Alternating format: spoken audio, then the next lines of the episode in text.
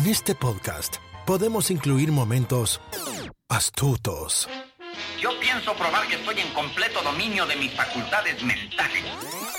podemos incluir melancolía o incluir secretos de película. I see dead people. Queremos que te quedes a escuchar. ¿Qué te pasa, Mafly? ¡Gallina! No te vayas. ¿A dónde vas? No seas gallina. Nunca más. Me llames gallina, nunca más. Acomódate. Bienvenidos a Baterías No Incluidas. Con Jimena Campos y Samuel López. Únete a la aventura. Un podcast dedicado a la cultura pop del cine y televisión que hicieron historia. Vamos a llevarte por un túnel del tiempo audiovisual lleno de recuerdos y grandes momentos. Prepárate un buen asiento, palomitas, algo para tomar, porque así comenzamos.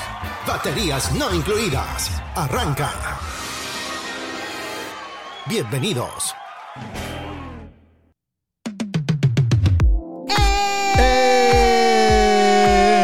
Bienvenidos al episodio número 23 de Baterías No Incluidas. Yo soy Jime Campos y frente a mí, Sammy López. ¿Cómo estás el día de hoy, Sammy? ¿Cómo te encuentras? ¿Qué, qué dices? ¿Qué pacho?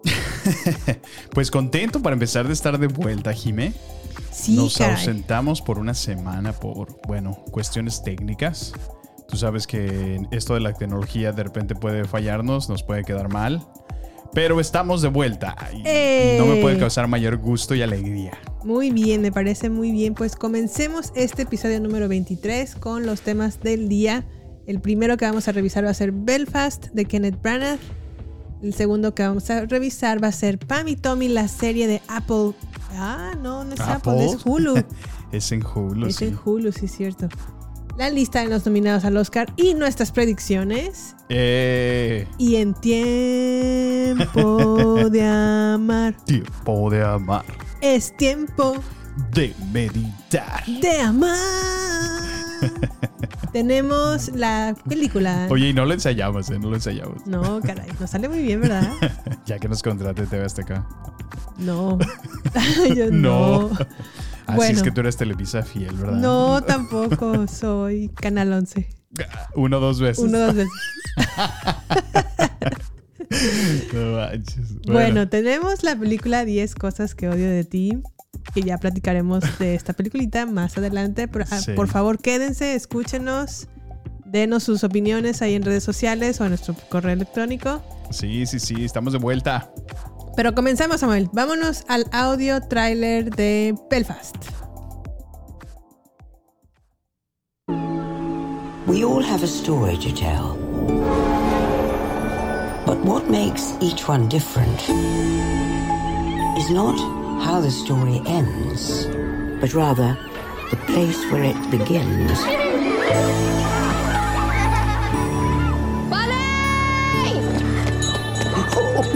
Holy God.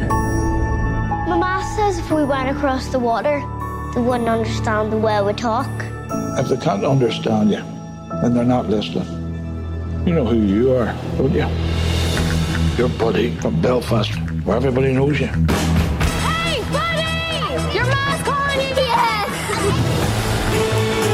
Looking to cleanse the community a wee bit. You wouldn't want to be the odd man out in the street. Touch my family and I'll kill you. Are we gonna have to leave Belfast? We'll fight this together. This is it. This is what? This is war.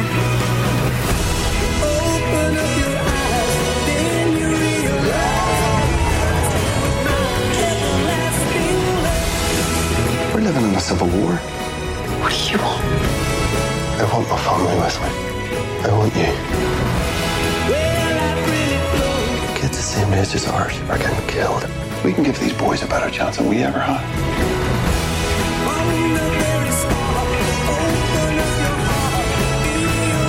I know nothing else but Belfast. Go now. Don't look back.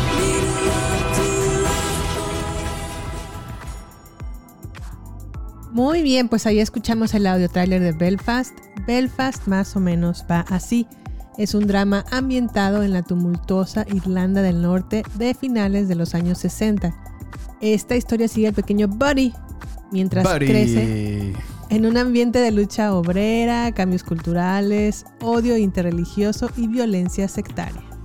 Buddy sueña con un futuro que se aleje de los problemas, pero mientras tanto, pero, pero, pero, encuentra consuelo en su pasión por el cine, en la, en la niña que le gusta de su clase y en sus carismáticos padres y abuelos. Esta Ay, película es la llamada Roma, versión Roma de Kenneth Branagh. Recuerden que hace un par de años, o tres años me parece ya. Ya Al- tres años, ¿verdad? Alfonso, tres o cuatro ya. eh, Ya Alfonso Cuarón ratito. presentó Roma en, en su película más personal. Sí. Bueno, pues ahora Kenneth Branagh presenta Belfast, que es su película más personal. Y de alguna manera, Buddy es Kenneth Branagh. Órale, Buddy. Con razón hacen mucha referencia a Buddy durante toda la película. ¿Y dónde podemos ubicar a este señor Kenneth Branagh? Bueno, es un actor y un director muy importante. Dirigió Thor, Ajá. dirigió la película que acabamos de ver, em, Muerte en el Nilo. Ah, mira, ok. Sí, sí, Dirigió el- también la de la antecesora de eh, Asesinato en el Expreso de Medio Oriente. También es actor, salió en Tenet últimamente, era el villano de Tenet. Ah, el maluco. Órale, sí, sí, Él ya es sé Kenneth. Branagh. También salió en Dunkirk. O Dunkirk. Dunkirk. Esa está chida. Era, era como un capitán de un barco, una cuestión De así. hecho, me falta agregar esa película a la colección. Acabo de hacerme de 1977, pero ahora que lo dices, quiero Dunkirk. 1917. 17, ¿qué dije? 77. Ajá. Perdón. Quiero Dunkirk también. Sí, bueno, pues él es Kenneth Branagh y esta es su película más personal porque se inspira en su familia, en sus abuelos, Sí. en su, en su vida en Belfast y cómo a lo mejor tenía que lidiar con conflictos pues políticos, sobre todo un interreligioso muy fuerte porque Sí. en ese entonces en Belfast o en Irlanda del Norte se peleaban católicos contra protestantes, Protestantes. y se peleaban muy feo, Oye, feo, horrible. por lo que podemos ver también Sí. en, en la película. ¿Qué tal te pareció esta película, Sammy? Ay, esta película es, es muy bonita, Jimé. Sí. La verdad es que De la vida. Exactamente, es una de las películas que entre tú y yo llamamos películas de la vida Ujú. porque te hacen reflexionar de tantas cosas, eh, pues lo que es el, el cariño de la familia, ¿no? Es lo que creo Sí. que más resalta. Los problemas también familiares y cómo Exacto, los sopesan. Cómo lo, cómo lo, lo sobrelleva, lo sobrellevamos, ¿no? A pesar de las situaciones. Ujú. Y luego a veces como uno de niño no se percata todo el trabajo que nuestros padres y todo, todo lo que hacen para darnos la mejor vida que pueden. En verdad que es una historia eh, llena de alegría, de momentos tristes, pero también al mismo tiempo caóticos, Sí. brutales, violentos, que creo que es como un reflejo muy personal de, de- de lo que el director quiso plantear y que recuerda que es su vida, ¿no? Entonces es muy bonito ver este tipo de historias. La Sí. verdad que sí me, me conmovió bastante y, y pues bueno, me hizo también extrañar mi familia. Algo que puedo mencionar de esta película es mm, que eh, inteligentemente se ve como todo sucede a través de los ojos de Buddy. Sí. Es decir, nunca hay o pocas veces hay escenas en donde él no se encuentre. Ajá. Porque aquí lo que nos están relatando es cómo él está viviendo esa historia Así o es, esa sí. parte de sus conflictos. Por ejemplo, los papás de Buddy tienen problemas económicos por cuestiones de impuestos que no han podido solventar. Y se ve que lo único que se escucha de esas conversaciones es las ocasiones en donde Buddy puede o estar tras una pared o tras una puerta, escuchando la conversación o cuestiones así. Y otra de las cosas que, que- que no había visto hasta, hasta que lo mencionas es como la cámara la ponen a, como al nivel de su, de su estatura. Sí. Si, si te fijas, siempre las tomas son como de abajo hacia arriba. Ajá. Que, haste- que te hacen referencia de, de apreciar el mundo como justamente Body lo está viviendo. Sí. Y eso es un detalle bien peculiar que no, no, me, no me había puesto a pensar hasta ahora que mencionas que cómo es que es desde el mundo de Body. Sí, claro. Y lo que también destaca mucho de la película es la importancia que tiene la familia en Buddy, es decir, sus padres, y no solamente ellos, sino también sus abuelos. Claro, sí, sí, sí. Que- Se ve el conjunto familiar, ¿no? El- Ajá, los abuelos están interpretados por Judy Dench y Kieran Hines, o Hines. Mm, a Judy Dench pues la pueden ubicar por ser M en las primeras tres películas de Daniel Craig de James Bond. Ah, sí. Y a Kieran Hines, ¿dónde lo podremos encontrar? Pues salió en Game of Thrones. En Game of Thrones. Creo que también fue Aberforth en Yo lo Harry recuerdo Potter. en Harry Potter, así es, sí, el hermano de, de Dumbledore, ¿no? Y hace muy buena actuación, la verdad, en sí, esta sí, la verdad que sí. Es, breve, vaya, Ujú. limitado a una película. No, dos películas realmente. Sí. Pero sí, sí me pareció una buena actuación. Ahora, la película está hecha en blanco y negro. Y no sé si esto es bueno o malo para Kenneth Branagh. Porque creo que a veces hace esta cuestión que sea en blanco y negro, encuadrar cada uno de los um, segmentos o cada uno de los de las tomas de cámara como si fuera una perfecta fotografía. Sí, fíjate, si noté eso. Pareciera como. Como bueno, que de lo hace hecho, a propósito. y De hecho, lo pon- no le sé si pones es bueno o pausa. malo. Ajá. De hecho, le pones pausa y en realidad se queda como una fotografía, ¿no? Sí. Muy artística, realmente. Mucho.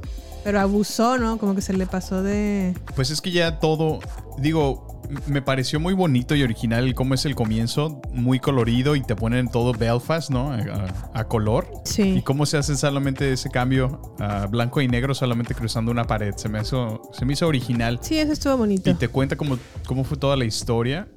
Y si, te, y si pones atención, en el final justo regresa el color, ¿no? Sí, Cuando termina la, la- la película.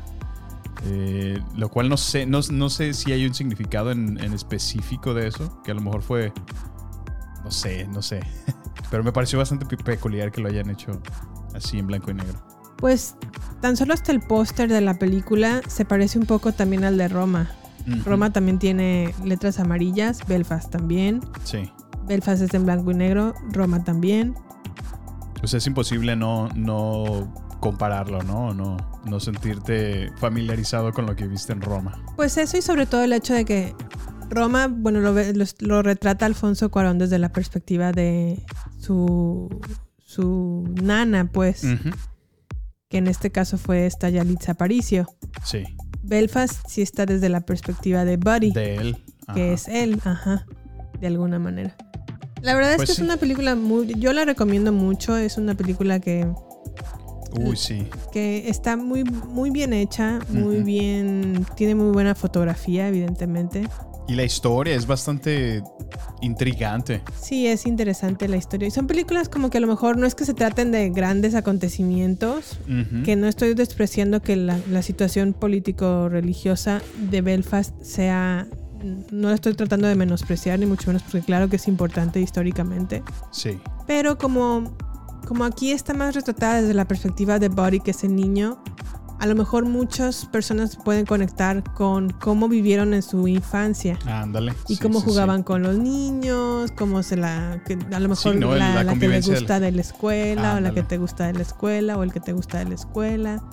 Cosas que a lo mejor para ti en ese momento son importantes y de Sí. vida o muerte. Y que a lo mejor ah, ya cuando lo ves en perspectiva, cuando eres adulto, pierdes esa sensibilidad o pierdes esa inocencia. O y- peor aún, hasta lo olvidas, ¿no? Sí. y Sí, esta sí. película te regresa a ese sentimiento. Ándale. ¿No? Órale, pues sí, sí, sí es una interesante manera de, de analizarlo. Me, me parece muy, muy apropiado con lo que dices porque en realidad sí, o sea, ya, ya no ves a tantos niños jugando en la calle como antes no, lo veías. para nada. Y ahí ves casi, casi que el 100% de los niños en la calle divirtiéndose, ¿no? Sí. No, sí, y, y jugando a lo mejor con cosas como una tapa de... De basura. de un bote de basura, que es como un escudo, ¿no? que es como un escudo. O sea, realmente cua- como jugábamos cuando éramos niños, ¿no? Sí, Yo recuerdo que yo en mi tiempo iba mucho allá en bicicletas. ándale. sí. Belfast a lo mejor todavía no es se ubica tanto en bicicletas en esta época. Sí, Pero sí te remonta a cómo veías la vida de niño. de niño. Sí, sí, sí. Creo que es como una como un golpe directo a la nostalgia de, de tu infancia, ¿no? Todos aquellos que ya estamos arriba de los 30 nos vamos a identificar mucho con esta película. Sí, sí, sí. Arriba de los, los 40, 40, o sí. hasta los 50. Sí, Creo sí, que a la gente de los 50 años en adelante le va a gustar mucho más. Porque está como ubicada en los finales de los 60, Ujú. principios de los 70, que a lo mejor ya más o menos ahorita tienen 50 años. Sí. Pero sí, la recomendamos ampliamente. De hecho, está muy nominada también para el Oscar. Ahorita vamos a hablar de los Oscars. No, y qué peliculón, la verdad. Sí, la verdad es que Belfast está muy bonita. Véanla si tienen oportunidad. Ya la pueden rentar o comprar en su video on demand. Ujú. Fue donde la vimos. Y no sé si todavía esté algún, en algún streaming. Todavía no, ¿verdad? Pues bueno, yo como no la pude encontrar en otro lado, por eso la, la utilicé en Video on Demand. Bueno, muy bien. Pues ahí fue Belfast. ¿Y qué más, amiga? Pues ahora pasamos a Pam y Tommy en Hulu.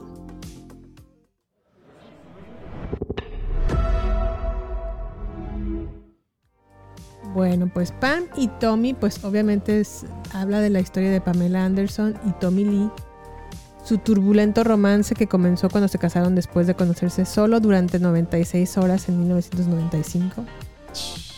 Qué muchachos, qué muchachos. Qué muchachos, esto ya pinta mal. Después de 96 horas casados. ¿Quién se casa? Y el escándalo mundial cuando salió a la luz un video de la pareja manteniendo relaciones sexuales. Sexuales.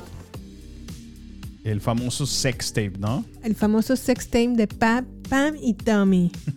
Pero bueno, antes de hablar de esta serie, escuchemos este pequeño audio trailer. Yeah. All right. See what we got.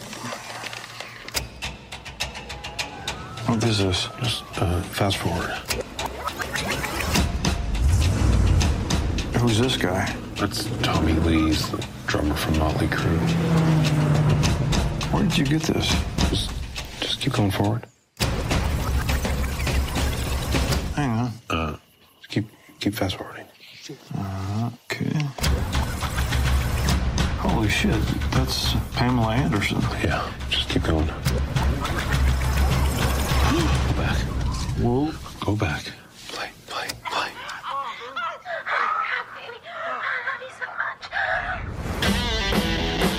God damn. It's so private. It's like we're seeing something we're not supposed to be seeing. Which is kind of what makes it so hot. If this thing ever got out.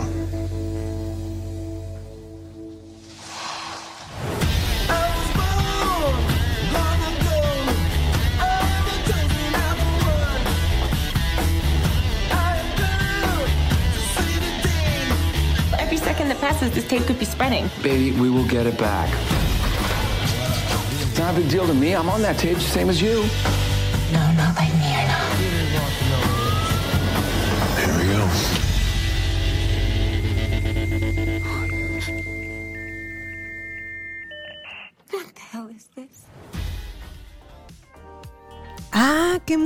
Híjole. Consejo de vida. No se filmen o tomen fotografías, por favor. Y si lo van a hacer, tápense la cara. muchachos. O sea, por favor, es, es lógico esto. Híjole. No, y más si son artistas eh, o farándula, por supuesto, ¿no? Sí, caray. No, qué bárbaro. Pero bueno, nos encontramos con en Hulu con esta serie, como ya les dije hace un momento. Pam y Tommy, de, interpretados por Lily James y Sebastian Stan. El Bucky. El Bucky, el buen Bucky de Avengers. De No. los- no, Sí, ¿verdad? Pues sí, bueno, del universo cinemático de Marvel. De Marvel. Vamos a llamarlo, sí. Lily James interpreta a Pamela Anderson. Seth Rogen interpreta al carpintero que se roba este video. Ah, sí, sí, sí.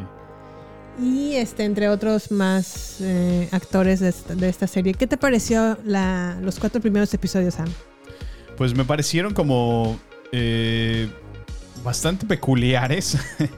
sé que está basado obviamente en hechos reales, ¿no? Y lo demás pues fue agregarle eh, historia, ¿no? Para darle contexto al script que diseñaron, ¿no? Sí, hacer a lo mejor más dramático. Más- todo ajá, así es. Sí. Pero qué escandalazo, ¿no? O sea, a mí lo que de lo que más me llama la atención es, es eh, por ejemplo, Lily James se convierte totalmente en Pamela Anderson, Sí, ¿no? qué bárbaro, le O quedó- sea, actuó los bien. prostéticos que utilizó, Sí. tanto faciales como, bueno, corporales, evidentemente. Y las um, los movimientos, ¿cómo se llama esto? Los ademanes. Ademanes. Muy así buenos. Qué Sí, bárbara. Sí, sí, personaliza bastante bien a. Pamela Anderson. Mis respetos para Lily James. Y lo mismo puedo decir de, de Sebastian Stan. Creo que en realidad sí se mete bastante en su personaje de, de Tommy, De Tommy Lee. Lee. Y hasta te cae gordo, ¿no? Pero bueno, pues es que así son algunos... Rockeros al- excéntricos. Así es, exactamente. Y es que comienza como la, los episodios van como más o menos por secciones de Como eventos ¿no? importantes, ¿no? Ajá, Por ejemplo, el primer episodio habla de cómo se conocen, Sí. Cómo se enamoran, cómo se casan en Así de 96 horas en Cancún, México. Sí. Eh, el segundo episodio pues habla de, de cómo el carpintero trata a este señor mm, Tommy Lee al carpintero tan mal Ujú. que el carpintero bus- busca la venganza y busca robarle para recuperar de alguna manera su dinero. Sí. De alguna manera hace que como que maniquea para que te pongas o seas empático con el personaje del carpintero, pero ojo, lo que hizo el carpintero no está No, nada no. bien en lo absoluto. Y el tercer episodio como que ya te cuenta de cómo empiezan a hacer la distribución del video, como a lo mejor en esos años todavía el internet estaba como muy básico y no tenía la gente el, el- el entendimiento de lo que era el internet o el concepto del internet como sí, estaba ahora lo todo- conocemos. todavía en el aire, así es. La tecnología apenas empezaba a despegar. Digo, a pesar de que ya estaba activo y ya, un gran número de gente eran usuarios activos de, del Sí. Internet, una gran mayoría ni siquiera todavía comprendía el concepto de, de la interconexión ¿no? entre dispositivos de cómputo. Así es, y por otro lado el cuarto episodio ya se sale a la luz, este, se sale ya de control, ¿no? El video por todos lados. Sí, definitivamente ya es donde salió a la luz por fin y, y ya, ya es más que evidente, ¿no? Y puedes ver como eh, principalmente Pamela Anderson no está batallando en su carrera Sí. por, por esto. Pues no solamente batallaba en- por esta situación, No, yo sé. que se le va a venir encima en los siguientes episodios, Ajá. Pero más bien con la cosificación de lo que era Pamela Anderson en Así, ese yo, entonces. yo creo que ¿no? ahí batallaba bastante con eso de, de- de que esta industria estaba bastante, pues misógina, ¿no? Por así decirlo, en algunos aspectos. ¿Es la palabra adecuada? No sé si misógina, pero sí, sí la cosificaban Pues demasiado. sí, la veían como un objeto. Ajá. Ajá. Como alguien de tú estás guapa y tú estás súper cuerpazo. Y es lo único que Te queremos de quiero ti. correr en la playa con... Que ni hables ni pienses. Trajes de baño Ajá, trajes de baño y que se te sangolotea ahí el, la boobie. La mercancía. Exacto, entonces pues no, así eran en esos en esa no, no, época. Y hay de hecho una, una- una parte en un- el primero y el segundo episodio donde Pamela iba a decir un monólogo en uno de sus episodios de Baywatch, Ajá. que fue una serie en donde ella se hizo famosa y se lo quitaron completamente. Sí. Los productores decidieron quitárselo y decir, no, nosotros nada más te queremos casi casi que ver tu bonita cara, tu bonito cuerpo, que Y te muevas en las olas y corras y punto, y se vea tu trasero y tus boobies. y ella como que se monta Pues en se su... frustra, ¿no? Sí, se- primero se frustra y luego la motiva a Tommy Lee así como de, no, tienes que, Tienes que- ponerte en tus pies eh, bien ser- sentados en la arena Sí, y de ex- exigirles que quieres hacer el, el, el monólogo, ¿no? por supuesto, sí. Pero bueno, mm, yo en, la, en aquella época del 95 como que no tenía mucha idea ni siquiera quién era Tommy Lee. No me gustaba Motley Crue y creo que ya estaba en los 90 como de salida esta, esta banda. Sí. Tampoco veía Baywatch y tampoco tenía mucha idea de quién era Pamela Anderson. Pero sí recuerdo cuando se hicieron famosos El por este video. Sí. ¿Tú recuerdas algo de esto, Sam? Pues yo, yo recuerdo un poco el, el que se empezó a hablar de Pamela Anderson justo por, por Baywatch, ¿no? Guardianes de la Bahía, como la conocemos en México. Ok, sí. Y, y sé que es una serie muy icónica, ¿no? De esos tiempos. O sea, dejando a un lado la parte sexualizada de, de la mujer como se exponía en ese tiempo. Ajá. Pues sí, ¿no? Es, es, es bastante icónica la serie en su tiempo Sí. y muy recordada por muchos. Entonces, Sí recuerdo haberla visto, pero no, no era. Pues digo, yo estaba todavía un poco más pequeño, no ponía mucha atención en cuestiones de cultura pop en ese momento. Sí. Eh, sin embargo, sí recuerdo que ya se empezaba a mencionar mucho de, de- del famoso video escándalo, ¿no? Sexual que tenían. Sí, yo como que ni tampoco nunca lo vi, ¿eh? No. No. No, no, nunca me topé con ese video. Honestamente, yo, yo el que sí se sonó muchísimo, digo, hablando ahora ya de temas de los sex tapes, ¿no? De, de ventilaciones privadas de contenido sexual de las estrellas de Hollywood. El que sí sonó más en mis tiempos fue el de, el de Kim Kardashian, por ejemplo. Oh, ya. Ese sí, bastante- ese también. Sí, sí, sí, sí sabía las noticias, sí, supe la noticia de Kim Kardashian. Sí. Y este de Pam y Tommy fue muy sonado. Sí, o sea, bastante. Que, Digo, es que eran tiempos un poquito más conservadores, ¿no? Y a la vez como hipócritas. Digo, porque todo mundo bien que lo disfrutó, pero también pobrecilla, ¿no? y cómo la tachaba después Así de es. eso, o sea. Sí, ya era la clásico slut, ¿no? Ajá. Pero bueno, pues sí fueron otros tiempos. ¿Cómo viste el, el tema de la industria de la pornografía en esta serie?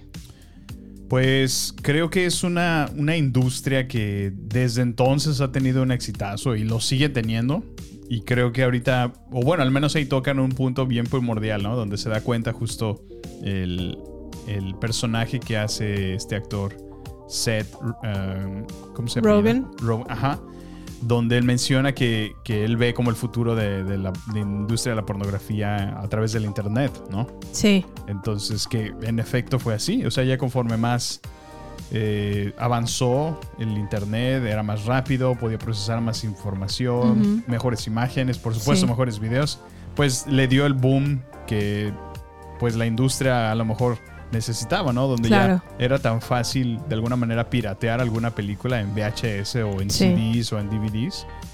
Pues distribuirla de una manera digital donde todo el mundo tiene ya una computadora, ya todo el mundo tiene un celular Ujú. pues creo que ha sido el éxito más grande que esta industria ha experimentado en, en décadas. ¿no? Sí, porque en esta época la única manera en la que podrías ver pornografía es por medio de un VHS, ¿no? Así es, sí. El famoso VCR, Ujú.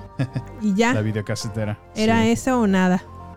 Sí, y pues es ahorita que- pues ya nada más en tu teléfono, en tu tablet, listo.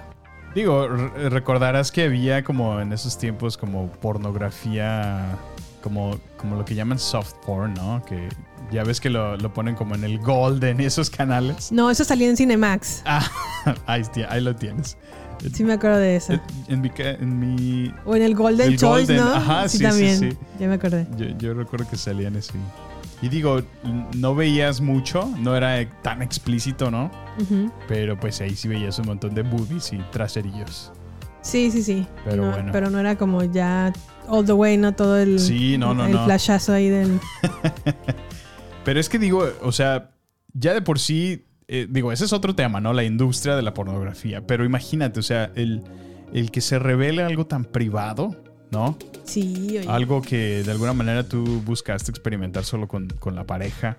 Y que se, se ventile de esa manera. O sea, que, qué horror, ¿no? Qué espanto. Y más te- siendo una, una personalidad, ¿no? O, o Tan alguna conocida tan conocida como ellos, ¿no? Entonces, Porque ahí en esa relación, ella en ese momento era la famosa. pues sí. Él ya iba como de sí. salida. Sí, sí, sí. Oye, y otra cosa que quiero mencionarte. Ya ves que hay una escena cuando él está en Cancún junto con Pamela. Tommy Lee está en Cancún con Pamela. Ajá. Y Tommy Lee empieza a tener un monólogo con su pene. ¿Qué Mira, opinas de esa escena? A mí me pues, causó entre risa e impacto de cómo ya, ya se está abriendo esta ventana de ya despojarse de tabús, de no hablar, de que no se vea uno en pantalla. Um, Pues fíjate que sí, eh. A mí me causó solo risa el que esté hablando. Digo, como que te, hace, te da la referencia que todo el tiempo se estuvo guardando, ¿no? Para no tener relaciones con ella, hasta, hasta lo que él llamaba que, que fuera el matrimonio, ¿no? Que era. Ujú. Y, y realmente se da 96 horas después, lo cual es lo más absurdo o, o ridículo. Pero bueno, eh, regresando a tu pregunta, creo que sí es como una nueva tendencia, ¿no? Que están de alguna manera tratando de normalizar Ujú. Los genitales masculinos en la televisión. Digo, ya lo, ya lo empezamos a ver un poco en euforia, lo cual sí es un completo flashazo, ¿no?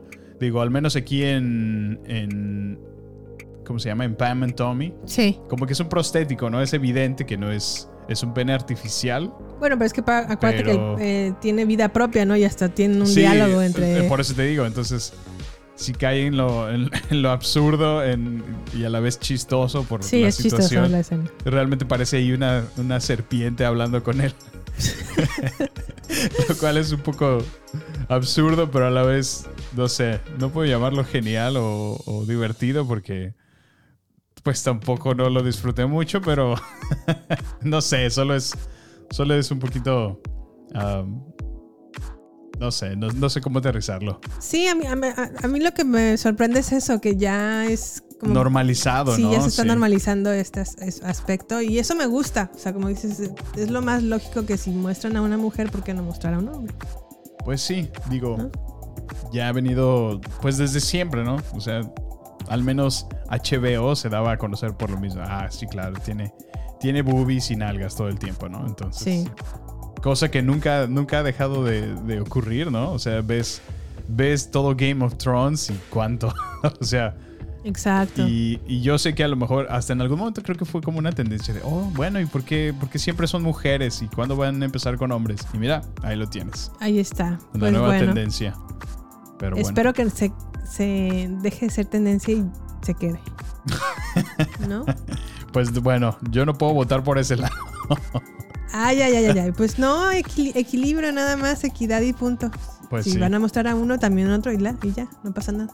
No pasa nada. Pero bueno, Pam y Tommy la pueden encontrar en Latinoamérica en Star Plus y en Estados Unidos en Hulu.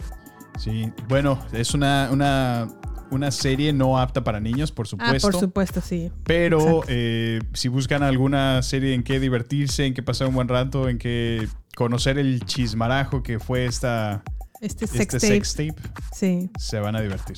sí, está padre. Véanla, Pero por bueno. favor. Bueno, entonces vámonos a nuestra sección de redes sociales. No queremos que te pierdas nada. Por eso, te invitamos a sumarte a nuestras redes sociales. Twitter, Instagram y Facebook. Encuéntranos como Baterías Podcast. Cine, series y mucho más solo con nosotros. Con Jimena Campos y Samuel López. Agéndalo. Nos encontramos en redes sociales. Baterías Podcast. Bueno, ahí están nuestras redes sociales, Baterías Podcast, Instagram, Facebook y Twitter. ¿Y a quién le vamos a mandar saludos en esta ocasión, Sammy? Pues bueno, eh, como estamos de vuelta esta semana, quiero mandarle saludos para mi amigo Adán Ortega. Amigo, gracias por contactarnos por Facebook. Nos mencionaba que nunca se pierde nuestro podcast, entonces se ganó el saludo de la semana. Saludos, Adán. Y también queremos enviar nuestras felicitaciones especiales a nuestros amigos Rubí y Jesús Montero, ya que pronto serán papás de un bello niño. Muchas felicidades. Rubí. Felicidades, Jesus. Pásenla bonito y bueno, esperamos conocer al pequeñín pronto. Muy bien, pues vámonos entonces a nuestras nominaciones al Oscar que pensamos que todo, sin antes escuchar este pequeño audio.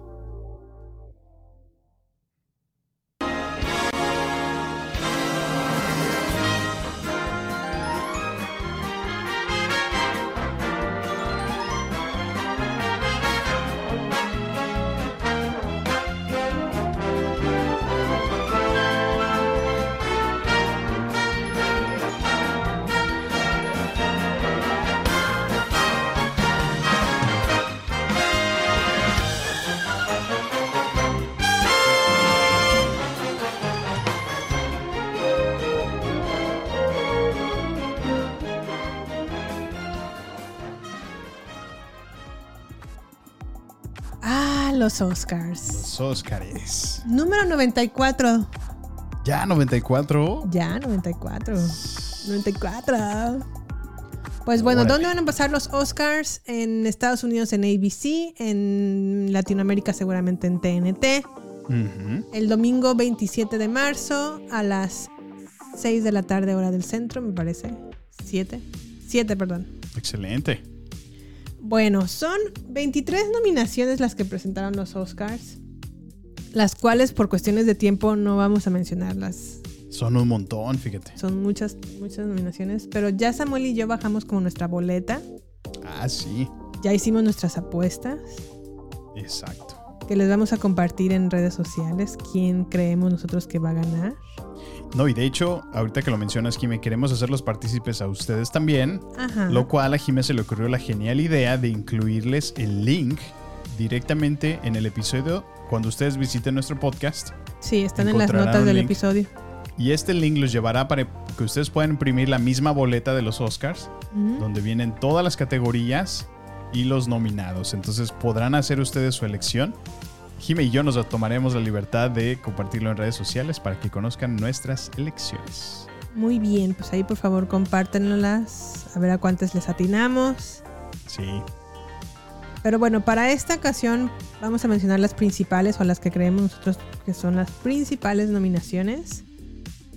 Y comenzamos entonces con el actor en el rol principal. Perfecto. Sammy, ¿quién es tu nominado? Yo nominé a Benedict Cumberbatch por El Poder del Perro. Sí, yo también nominé a, Cumber- a ¿También? Benedict Cumberbatch. Creo que él va a ganar. Sí, está es que- Javier Bardem, está Benedict Cumberbatch por El Poder del Perro, Javier Bardem por Being the Ricardos, Andrew Garfield, ese era mi favorito, ¿eh? Sí. El que me hubiera gustado que ganara, pero no creo que lo gane. ¿Crees que se lo va a llevar? eh? Bueno, la verdad es que yo vi a Benedict y creo que hizo un excelente papel. Will Smith por King Richard y Denzel Washington por la tragedia de Macbeth. Nuestro gallo, nuestro coca, es Benedict Cumberbatch. ¿Cierto, Sam? ¿Sí? Muy de acuerdo. Actor en un rol de soporte o actor de reparto. ¿Quién es tu fuerte, Sam? Ok, sí. A Troy Kotsur de Coda. Híjole, pues ya perdiste porque el que va a ganar es Cody Smith McPhee por el poder del perro. ¿Sí crees? Ese es mi gallo. Es- a mí también me hubiera gustado que ganara Troy Kotsur porque es una persona de... No tiene esa habilidad de escuchar. No sé Sí. cómo se le llama, sordomudo. Y aún así hizo una excelente interpretación en Coda. Ok, creo que tendré que reanalizar mi... mi... Ah, no, no, no te creas. Claro que sí, si lo quieres cambiar. Pero ahí la verdad, Sí. honestamente, va a ganar Cody Smith McPhee. Es mi gallo. Es el, el que va a ganar actor en ¿Eso reparto. Bueno, actriz en. eh, act- bueno, pues actriz en su rol principal. Sí. Yo, honestamente, mm, Bueno, creo ¿quiénes que se lo pueden dar a. Bueno, ¿quiénes son? Ah, Exacto, gracias. Jessica Chastain por Los Ojos de Tammy Faye. Olivia Colman por la The Lost Daughter, que la pueden ver en Netflix. Penélope Cruz por Madres Paralelas, que también la pueden ver en Netflix. Nicole Kidman por Being the Ricardos o Siendo los Ricardos, que la pueden ver en Amazon Prime. Y Kristen Stewart por Spencer, que también nosotros la tenemos en Hulu, seguramente está en Star Plus, allá en México o en Latinoamérica. Excelente. ¿Y quién mi nominaste? gallo, mi gallo, mi gallo o galla, Kristen Stewart por Spencer. Kristen Stewart. A mí la verdad gustó mucho su actuación en Spencer. Pero no sé, como que después de que vimos The Lost Daughter me gustó mucho Olivia Colman. Sí, puede que se lo den a Olivia Colman, la verdad. Entonces yo voy a votar por Olivia O Colman. hasta Jessica Chastain. Nos falta ver a Nicole, perdón, a Penélope Cruz en Madres Paralelas. Eso, está sí. por verse. También Nicole hace un buen, una buena actuación con Being the Ricardos. Pero no no, me sé, parece, no sé si lo, ha- lo hace como, como que lo sobreactúa. Ajá. Que creo que es el mismo caso de Jessica Chastain. Por eso no la, no la nominé a ella. No sé, como que su actuación es buena, pero como que lo llevan al excedente. No sé si trataron de igualar por completo a la personalidad de, de, de lo- de las personas, vaya, que están representando. Pero, Sí. pero bueno, creo que lo llevan muchísimo al extremo. Pues bueno, yo también creo que va a ganar Olivia Colman o, o Penélope Cruz. Sí, Pero mi, mi elección está en Kristen Stewart. excelente. Actriz en un rol de reparto. ¿A quién pusiste tú? Estás Jessie Buckley por The Lost Daughter, Ujú. la, la hija oscura. Está Ariana DeBose por The West Side Story. Está Judy Dench por Belfast, Kristen Stewart por El Poder del Perro y Angelou Ellis por King Richard. Yo nominé a Kirsten Dunst por El Poder del Perro porque sufre mucho y se lo merece. Yo nominé a Ariana de Bose o de Bose, como le dicen por acá, Sí. en West Side Story porque baila mucho y se me hizo que- que interpretó un muy buen papel. Un buen papel, sí. Me gustó, me gustó. Perfecto. En película animada está Encanto, Flea, Luca, The Mitchells vs. The Machines y Raya y El Último Dragón. Me encantó Raya, ¿eh? a mí sí me gusta. ¿Te gustó Raya? Sí. Pintó su raya y le quedó muy bien. Pinta tu raya. Pero ya vi Flea Sí. y Flea está muy bonita. Oh, sí, sí, sí. Triste, pero pues te presenta una realidad que mucha gente vive. Que ¿no? es como, ajá, Flea habla un poquito la historia de un hombre o un niño más bien refugiado de Sí. Afganistán que llega primero a Rusia. En Rusia lo tratan horrible. Tiene que irse como con coyote, lo que en México llamamos coyotes, que son realmente traficantes de personas. Sí. Para poder entrar a otro país, su intención era entrar en Suecia o Suiza. Sí, es Suecia, sí es. Y por algunas cuestiones no pudo llegar hasta Suecia, llegó a Dinamarca, se mm, declaró como refugiado y en Dinamarca lo aceptaron. La verdad está muy muy buena, se las recomiendo mucho. Flea me parece que está en Amazon Prime. Sí.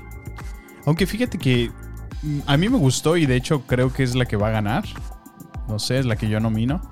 Pero no sé si me parece justo que la incluyan en esta categoría, fíjate. ¿Por qué? ¿Contra quién está compitiendo? O sea, porque siento que más que ser como un, un film animado, Sí. es como un reportaje, un documental. Yo, yo, yo la, la cambiaría de categoría más hacia ani- animated short film o documentary features. De hecho sí está en, doc- en documental, Oh, sí, También está documental. Ok. pero es que son las dos. Es que sí, nada más que en realidad, pues digo, eh, por la temática, creo que te hace muchísimo más empático el, el- el ver un film como Flea en comparativa con Encanto. O sea, no, no me parece justa la competencia ahí.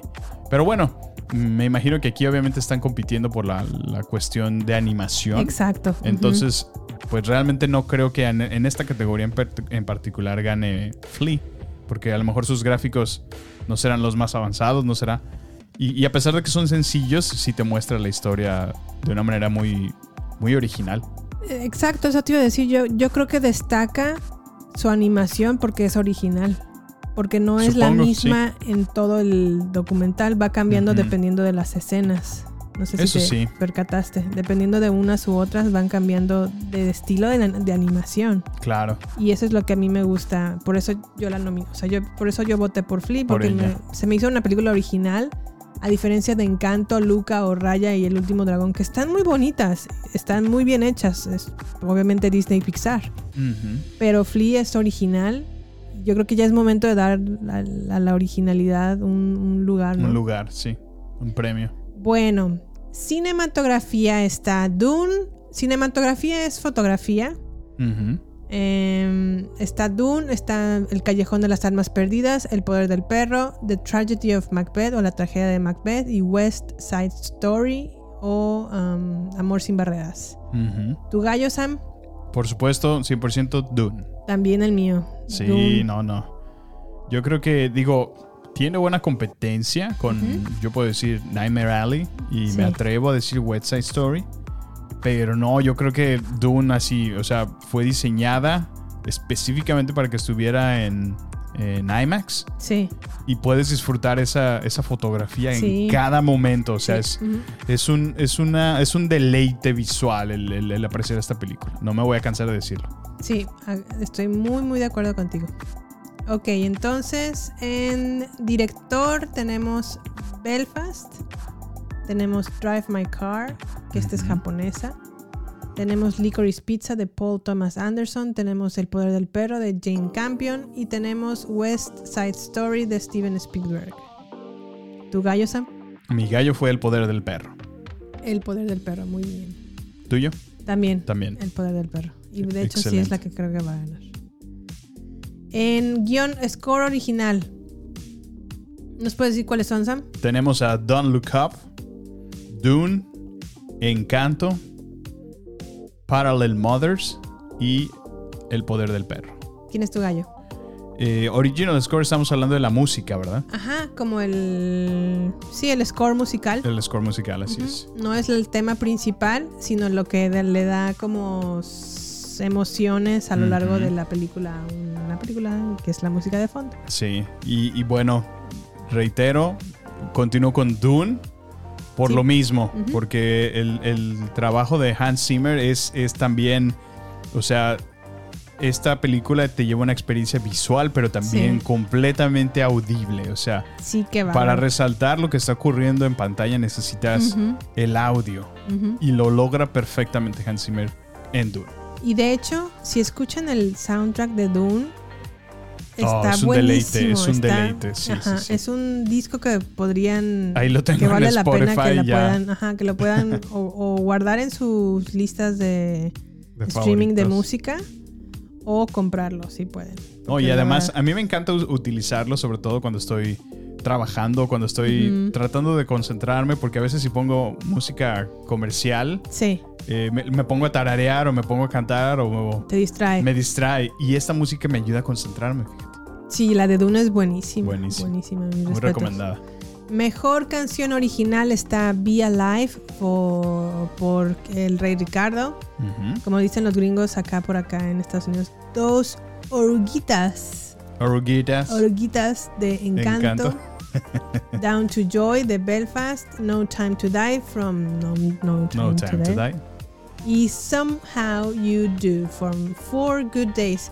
Um, no Time to Die, ¿no, Sam? Es mi Billy.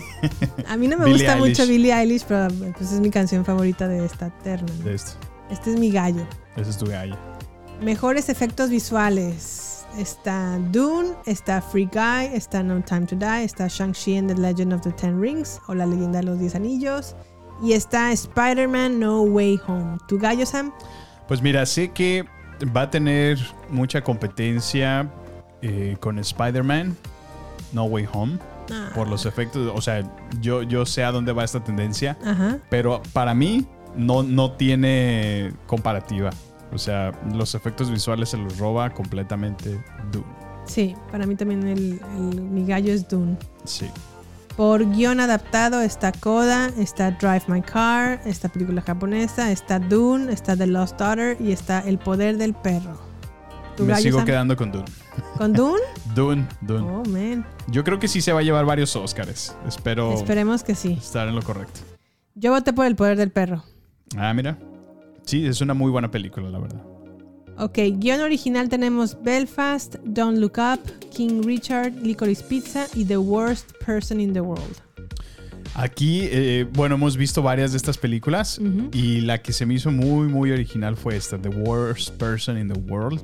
Es muy buena película. Es una excelente, y, y sí, o sea, en realidad sí es muy original, o sea, bastante creativa la historia, te, te llevan en un, en un mar de, de emociones entre emotivas, crudas, difíciles y pues bueno, que son muy realistas a, a la vida cotidiana. The Worst Person in the World, nosotros la vimos en VOD. No sé dónde se puede ver, creo que todavía está en cines. Pero si tienen oportunidad de ver La peor persona del mundo, véanla. Es una película de Noruega Sí, sí, sí. y vale muchísimo la pena.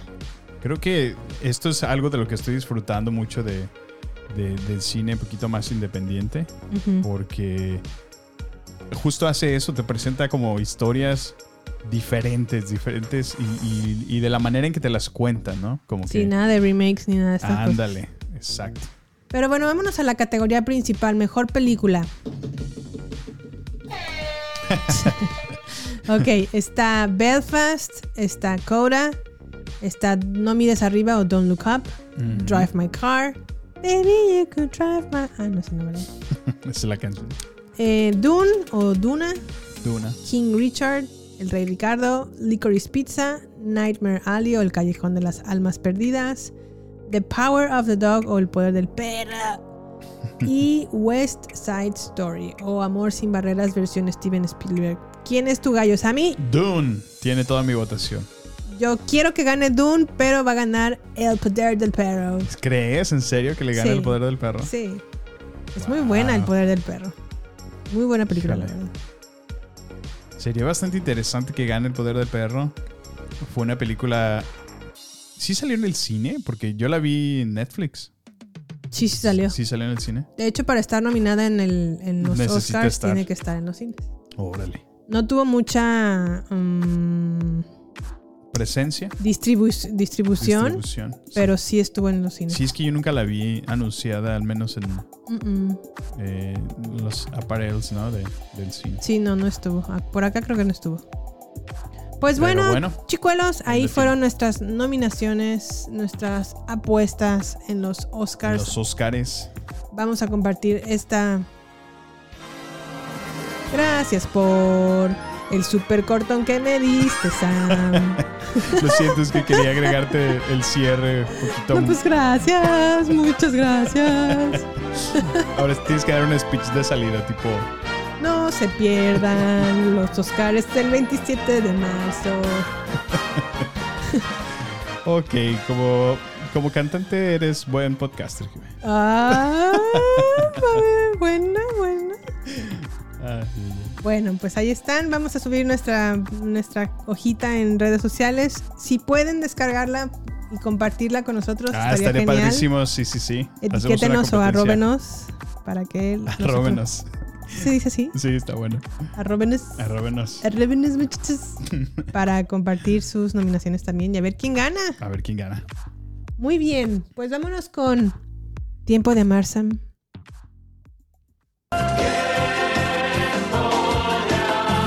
Tiempo de amar. De meditar. Es tiempo. De amar. Me di, me di a la tarea de encontrar este, este comercial en, en YouTube. Me costó muchísimo encontrarlo, pero lo logré. Esta es la Eh. canción que tanto te canto. Sí la recuerdo, sí recuerdo que salía en unos cortos de Navidad. De Navidad, me parece, sí, sí, sí. De Azteca. Pero como utilizabas la palabra eso de tiempo de amar, tipo, y yo, ah, es como esa canción. Sí, me acuerdo que alguna vez te dije esa Sí. frase, no, es el tiempo de amar, Es no sé qué, y empezaste tiempo, de, amar. de meditar. Yo, ¿qué onda? Pero bueno. Pero bueno, como es tiempo de amar este mes, vamos a hablar de la película 10 cosas que odio de ti que Samuel tampoco la había visto. Te faltó mucho bagaje romántico en esta Sí, en tu adolescencia. No, es que la verdad es que como que lo evitaba, decía, ah, películas cursi, ¿qué, qué me van a enseñar? Ah, Pero bueno, Amar. me faltaba el amor en mi vida. ¿Qué tal la araña con la que.? ¡Ah! no te creas, ya, ya. Bueno, eh, 10 cosas que odio de ti es una adaptación de la obra de William Shakespeare, La fierecilla domada. Sigue la historia de Cameron, un nuevo estudiante de preparatoria de la preparatoria de Padua que llega y se enamora de Bianca Stratford. Bianca tiene un problema porque no puede salir a ninguna cita, porque el papá está traumado de que si salen a cita se besan y el beso lo lleva al sexo y el sexo al embarazo. Ah, sí, verdad, se lo explicas. Y el reflejo del papá de Bianca es el reflejo, yo creo que los papás de los noventas, porque a mí me, Ah, me sí, traumaban igual, así de no salgas, no te beses, no te toques, no nada. Los no- hombres hacen esto. el embarazo esto. te van a dejar, la- el SIDA, no. Sí, ¿verdad? Nos bombardeaban tanto. Sí, caray.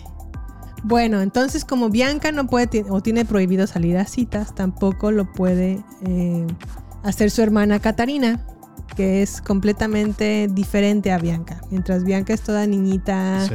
muy fashion, muy arregladita, muy acá, Catarina es feminista, muy relajada, como hippie, como más suelta, ¿no?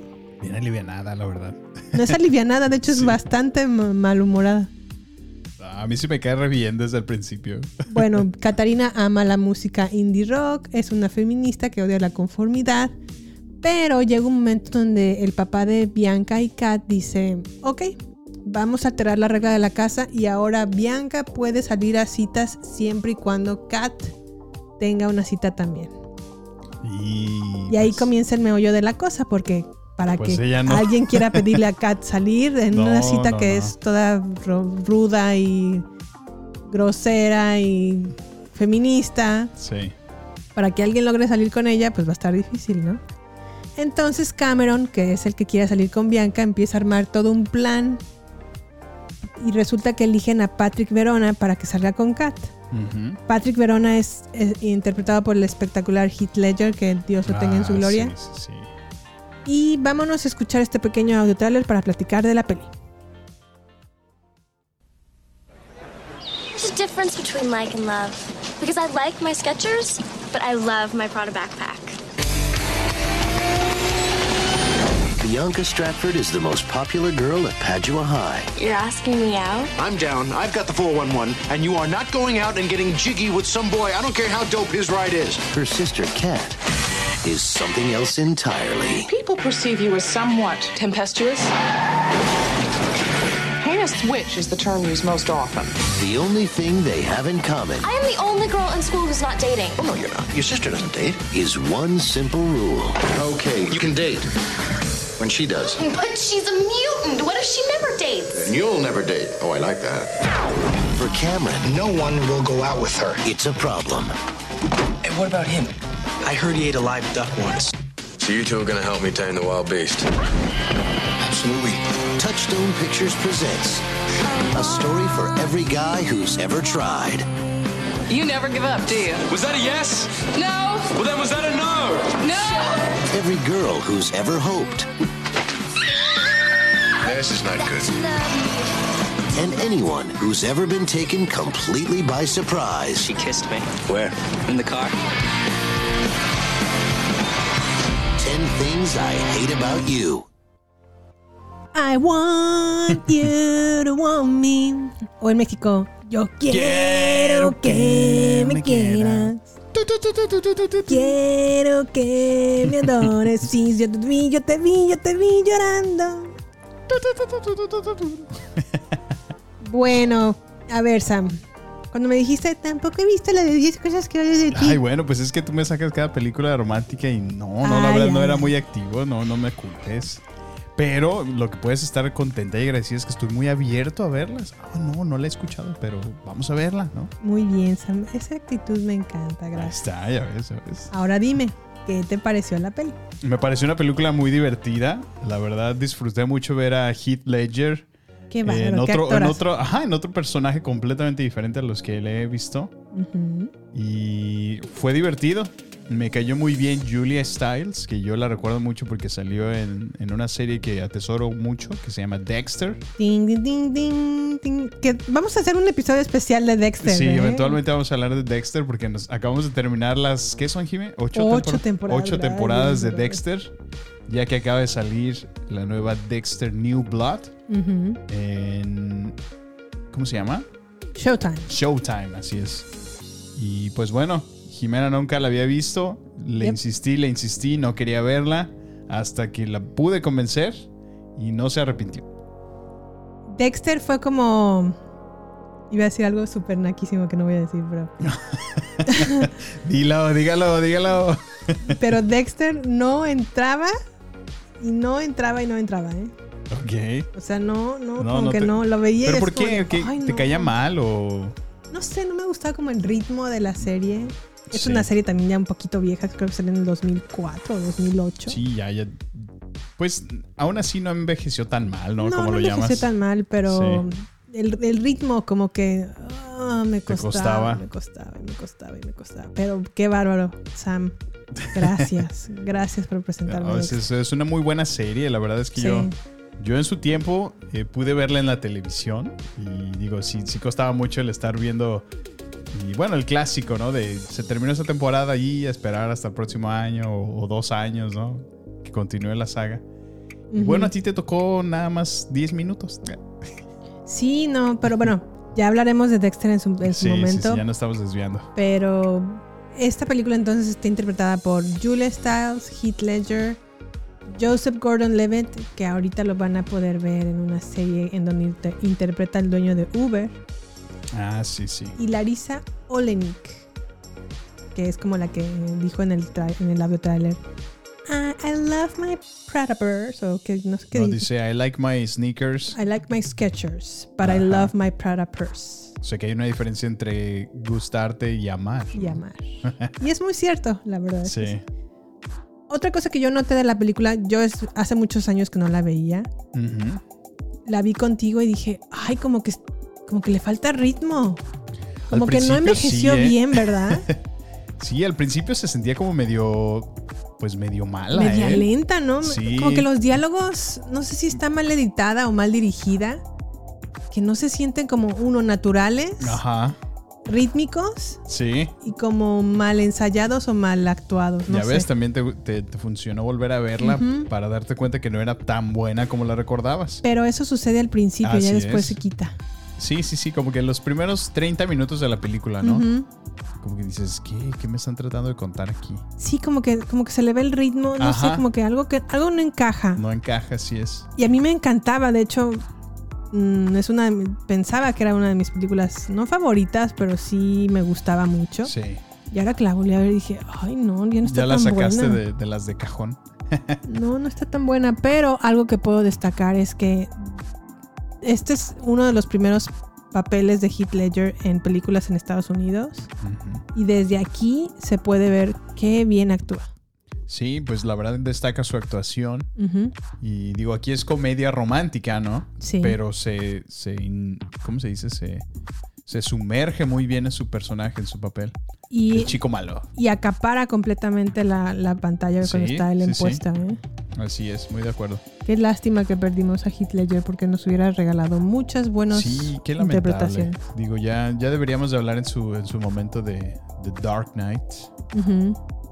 Sería padre hacer una, un análisis de esa trilogía, que también es bastante buena. Sí, sí, la verdad De es que. Nolan, pero bueno. Creo que de, de la trilogía es la mejor, ¿eh? ¿O tú ¿Dónde qué opinas? aparece? Pues mira, yo.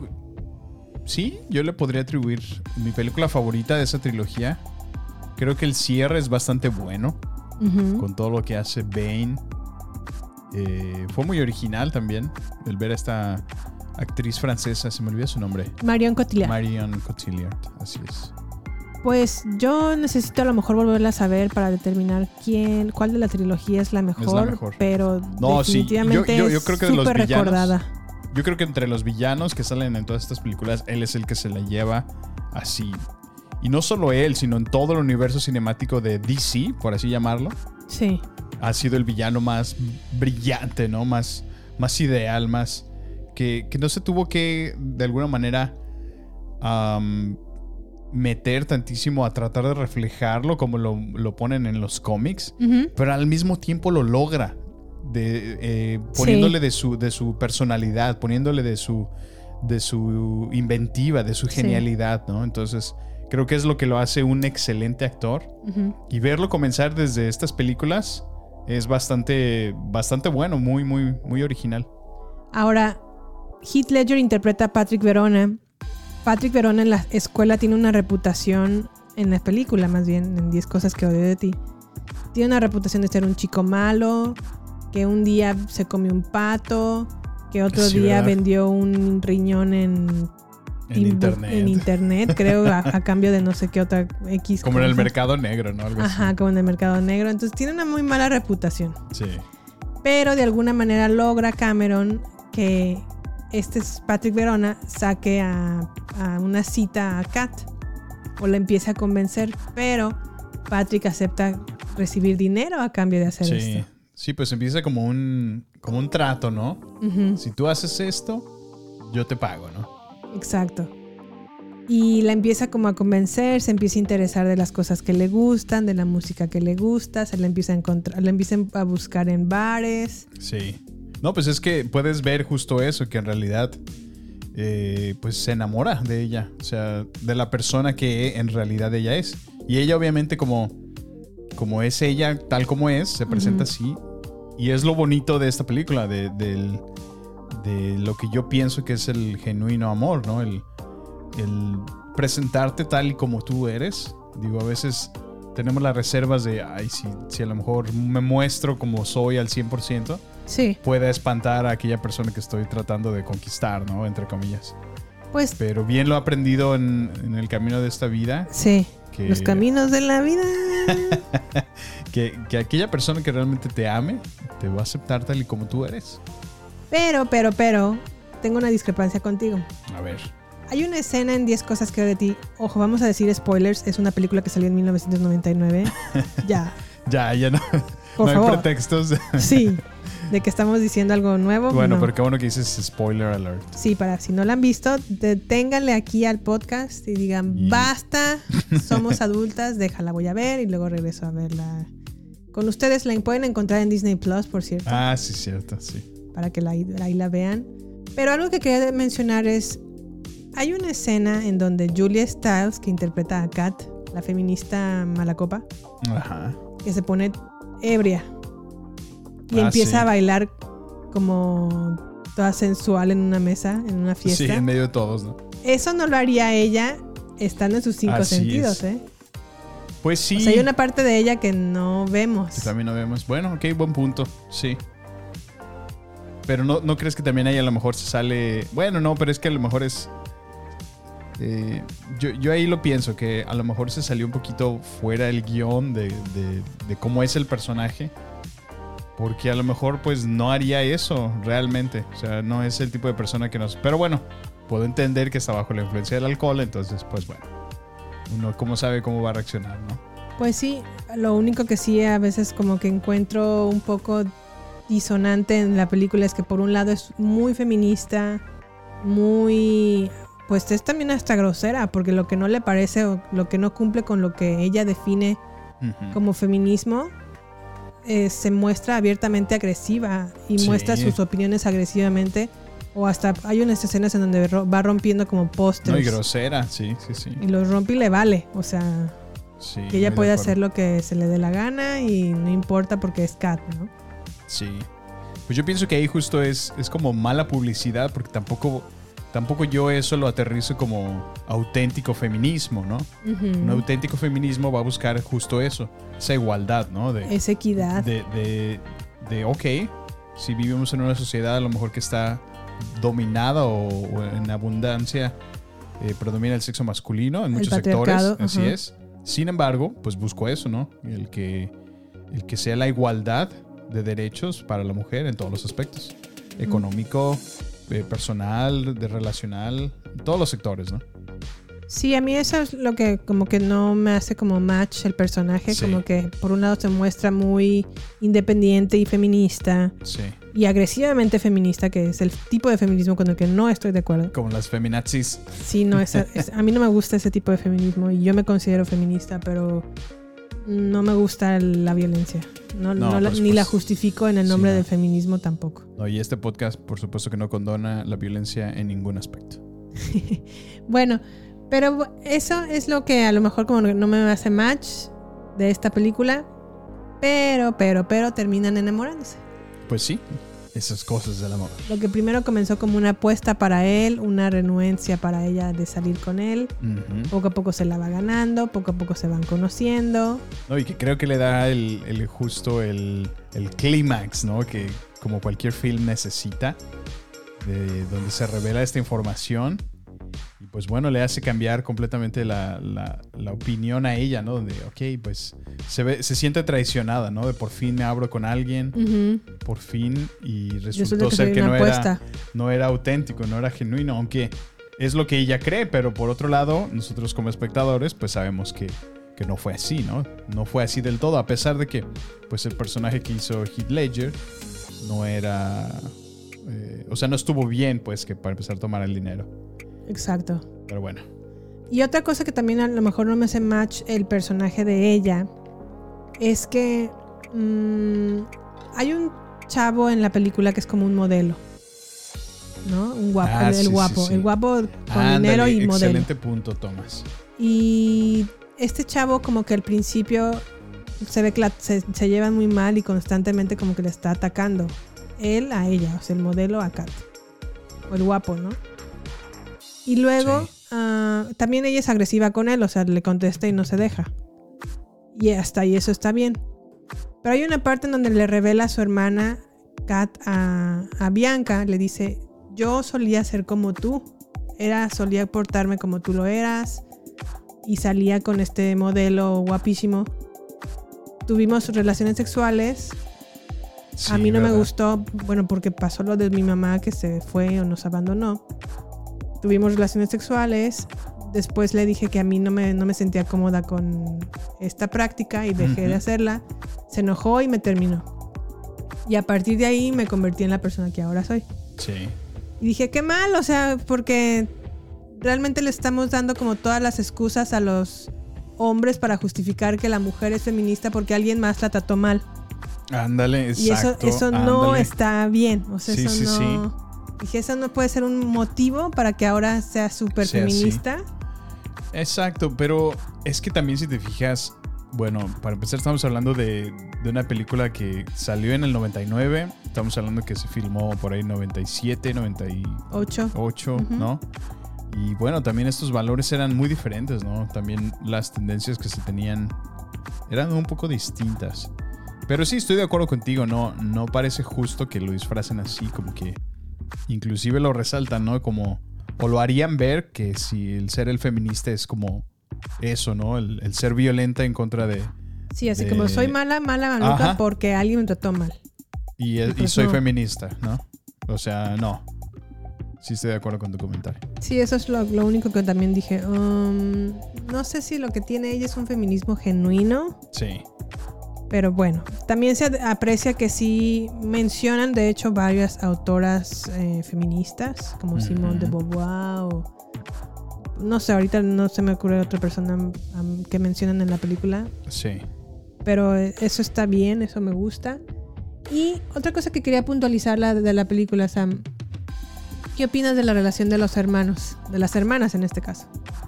Pues bueno, justo creo que ella como hermana se comporta en el papel más ideal, ¿no? Donde quieres proteger a tu, a tu hermano. Digo, como hermano adulto a lo mejor puedes tener experiencia, entre comillas, ¿no? Eh, de lo que es la vida. Digo, tampoco puedes esperar tener una madurez mucho, muy grande, ¿no? Comparada con los papás, por supuesto. Pero el hecho de que tengas el cuidado de, de, de tus hermanos, digo, a mí me tocó ser, yo soy el, el mayor de cuatro. Entonces, con mi hermano sí fue una relación como, fuimos muy cercanos, como, como un amigo para mí fue, nunca, nunca lo vi como el hermano menor. Sí. Siempre al contrario, buscaba siempre traerlo conmigo, lo invitaba con mis amigos y eso. Y andábamos juntos a todos lados, entonces creo que es bonito ver eso, a pesar de que ven sus diferencias, a pesar de que son tan diferentes, que están discutiendo, que se que hasta a veces se evitaba, ¿no? Porque pasaba eso en la escuela, que se veían la una a la otra y ahí de repente como que se iban al otro lado. Ujú. Pero que de alguna manera el, el ver cómo, cómo su relación se, se, se une, se reconecta, pues como que te refleja eso, ¿no? Que siempre puedes contar con tu familia, ¿no? Que, que está ahí para, Sí, para apoyarte en momentos cuando más lo necesitas. Y a pesar de las diferencias, pues uno no deja de, de- de amar a su familia, ¿no? Entonces, Muy bien, exactamente. De acuerdo piensas? contigo. Sí, sí, pues independientemente de las diferencias, sí, pues la familia es la familia. Y tu hermana es tu hermana. así Y es, tu hermana menor es tu hermana menor y le quieres evitar, obviamente, que le pasen cosas. por supuesto. Pero bueno, ahí fue 10 cosas que odio de ti. La pueden encontrar en Disney Plus. ¿Y qué tenemos en nuestro próximo episodio, Sam? Pues para nuestro siguiente episodio nos fuimos al cine justo el día, hace dos días, ¿no? Fuimos a ver Muerte en el Nilo, donde podemos ver de vuelta al famoso Hercule Poirot. ¿Cómo, ¿Cómo se pronuncia en francés? Poirot. Poirot. Poirot. El- este bigotón famoso. eh, que bueno, de la verdad gustamos de ver esta película. Estuvo divertida. Tiene, tiene un muy, muy conocido cast. Y bueno, les vamos a platicar de nuestra experiencia, qué nos pareció y si se las recomendamos o no. Así es. ¿Y qué más, Sam? Y bueno, pues Jimé lo llamó. eh, vamos a hacer nuestra prueba de amor. no, le da la prueba de amor a Sam. y no, en efecto, no es lo que están pensando. Porque ya se la di, de hecho. Pero bueno, Me queda claro con casi ocho años de matrimonio. pero bueno. A lo que va, Sam. La prueba Pero de amor bueno. más grande es esta. O sea, no es Eh, esa la que están pensando, es esta que vamos a decir. Bueno, la propuesta de Jime era que nos presentáramos el uno al otro una película que algo a lo mejor no veríamos de manera voluntaria el uno con el otro. Y eh, pues sería una película que realmente eh, cada uno de nosotros gustamos, ¿no? O, o vemos. Y entonces yo voy a presentarle a Jimena Los Piratas del Caribe, el, el curso del Perla Negra. Porque a mí me gustaba muchísimo esa película y, y me encanta. Solo sé que Jime tiene un problema con los piratas y su falta de higiene, etcétera, Oh. etcétera. Que no le gusta verlas. Entonces, por amor, lo va a hacer conmigo porque tengo muchos años que no la veo. Así que. Así es. ¿Y tú, Jime, tú qué película me vas a presentar? Sam, en este momento te quiero decir que te amo, te respeto, te admiro y por amor voy a ver esta película. por ti. Y yo te voy a presentar Frozen. Frozen. No. De Disney. Mi problema con Frozen, se preguntarán, porque yo, yo sé que esta película es como, como, como un Toy Story para muchos. O sea, y Está la- buena, está buena. Ay, bueno, no sé. A mí, a mí solamente en el tiempo que salió, me causó muchísimo fastidio el que todo el mundo estaba hablando de esta película. Y fue como el. Como el bueno, yo. Si, si han seguido este podcast todo este tiempo, se darán cuenta que tenía exactamente esta misma actitud con Harry Potter. A mí me chocaba cuando salió. Todo el mundo hablaba, todo el mundo traía sus bufandas, todo el mundo con sus varitas y. Ay, no, yo no quería andar como borrego, solamente siguiendo a todos porque todo el mundo le gustaba. Ajá. Me pasó lo mismito con, con Frozen. Entonces me di a la tarea y me dije a mí mismo. Ah, ¿Mí bueno. mismo? Creo, creo que otro de los factores, antes de decir que contribuyó, es el hecho de que también es como un musical, entre comillas. Y a mí no me gustan mucho los musicales. Entonces dije, no, ¿Qué te nunca. pasa? Tiene muy buenas nunca. canciones. Y me dije a mí mismo, no la veamos nunca. Y dije, ok, perfecto, a mí mismo. No la vamos a ver nunca. Y eso fue mi, mi ¿cómo se dice? Mi propósito personal. Entonces, Pues pues, aparentemente lo voy a tener que romper si quiero darle mi prueba de amor a Jimena. Entonces, pues bueno. Frozen está padre, te va a gustar. Estoy Ya segura veremos, que te va a gustar. ya veremos qué, qué pensamos después de esta película. Pues bueno, entonces acompáñenos en nuestro siguiente episodio para ver qué opinamos el uno del otro de su película respectiva. Yo- ¿Sabes qué? Yo juraba que me ibas a poner algo así como, como crepúsculo o algo así. ¡Qué buena idea! Pero bueno. La primera, porque las demás ya no me no, gustan. no, escoge, escoge. Bueno, no sé. Ya me, me pusiste una buena idea de ver Crepúsculo. Oh, damn it. Yo mi bocota. Bueno, a ver. Pero ya bueno, veremos. si, si, me, si me hace evitar ver Frozen, adelante. Veamos Crepúsculo. Ya lo pensaré, lo pensaré. bueno, pues entonces nos despedimos, no sin Ah. antes recordarles que se suscriban al episodio, al podcast, perdón, que le den palomita si están en Apple Podcast, si están en Spotify, darle seguir, dejarnos una reseña de su experiencia desde la plataforma donde no- nos escuchen, compartir este episodio para que lleguemos a más personas y dejarnos sus comentarios en Twitter, Instagram o Facebook o en la cuenta de arroba, perdón, en la cuenta de arroba baterías podcast. Y bueno, pues estamos muy contentos de estar de vuelta. Disculpen las molestias técnicas que tuvimos la semana pasada, pero no nos hemos ido. Estamos de vuelta con Estamos el mismo ánimo de cada semana. de parranda. Bueno, aquí nos vemos entonces en el episodio número 24. Los queremos. Gracias por escucharnos y hasta la Gracias, próxima. gracias queridos fans. Y estamos aquí la siguiente semana. Besototes. Hasta la próxima. Este es el final solo por hoy. Hasta la vista, baby. Prepárate para más acción, misterio y seguir descubriendo las mejores escenas y secretos del cine y serie. Solo aquí, en nuestra próxima entrega, Baterías No Incluidas Podcast, con Jimena Campos y Samuel López. Hasta la próxima.